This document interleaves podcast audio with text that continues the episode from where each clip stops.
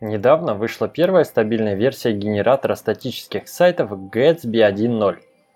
Этот проект примечателен тем, что генерирует статический сайт из шаблонов на React. Казалось бы, где статические сайты, а где React, но обо всем по порядку.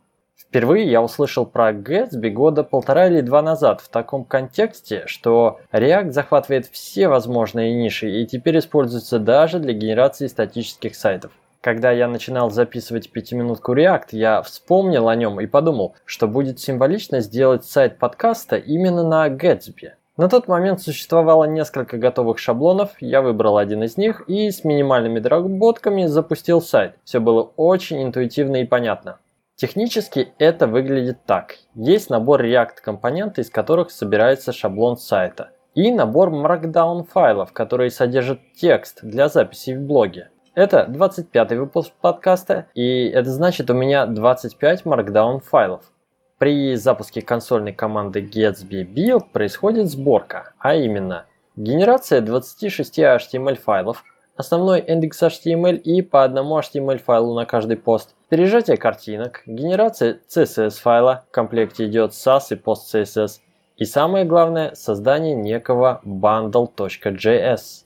Итак, все файлы сгенерированы, заливаем их на самый примитивный хостинг, например, на GitHub Pages.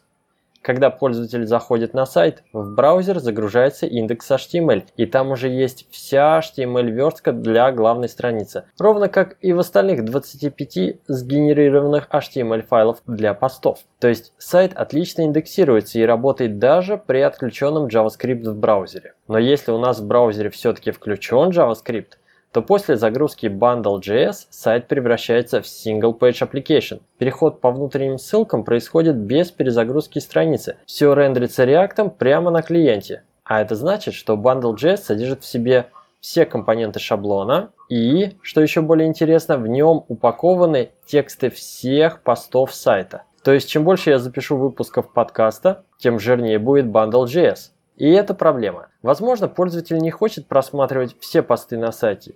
Ему нужна лишь заглавная и крайний выпуск подкаста.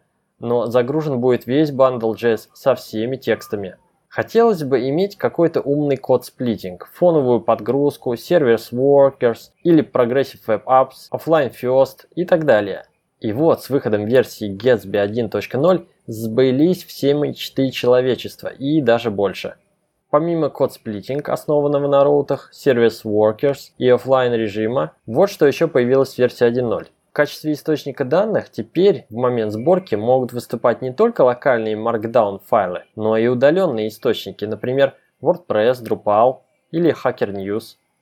Появилась система плагинов, благодаря которым, в частности, реализована эта интеграция с WordPress, Drupal и прочими источниками.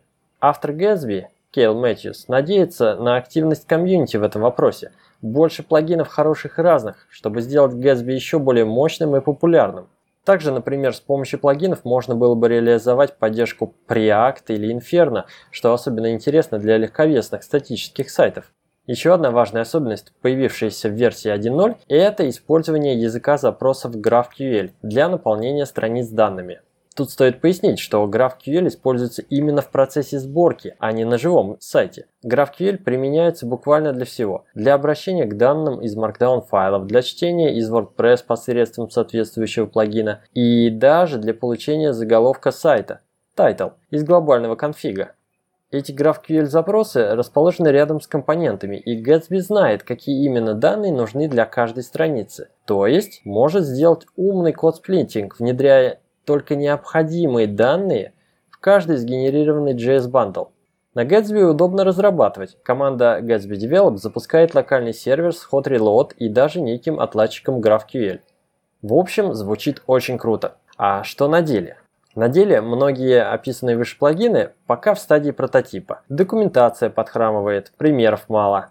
Мой шаблон, который я использую для сайта 5 минутка React, оказался несовместим с версией 1.0. В документации есть гайд по миграции на 1.0.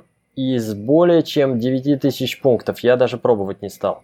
Взял другой шаблон, работающий под 1.0, но все стало как-то запутано, особенно эти GraphQL запросы на каждый чих. Например, раньше я мог подтянуть какие-то глобальные параметры в любой компонент, просто импортировав глобальный объект config. Теперь надо делать GraphQL запрос к конфигу. Нет былой простоты и работы на интуиции. В итоге я пока отложил перевод сайта подкаста на Gatsby 1.0.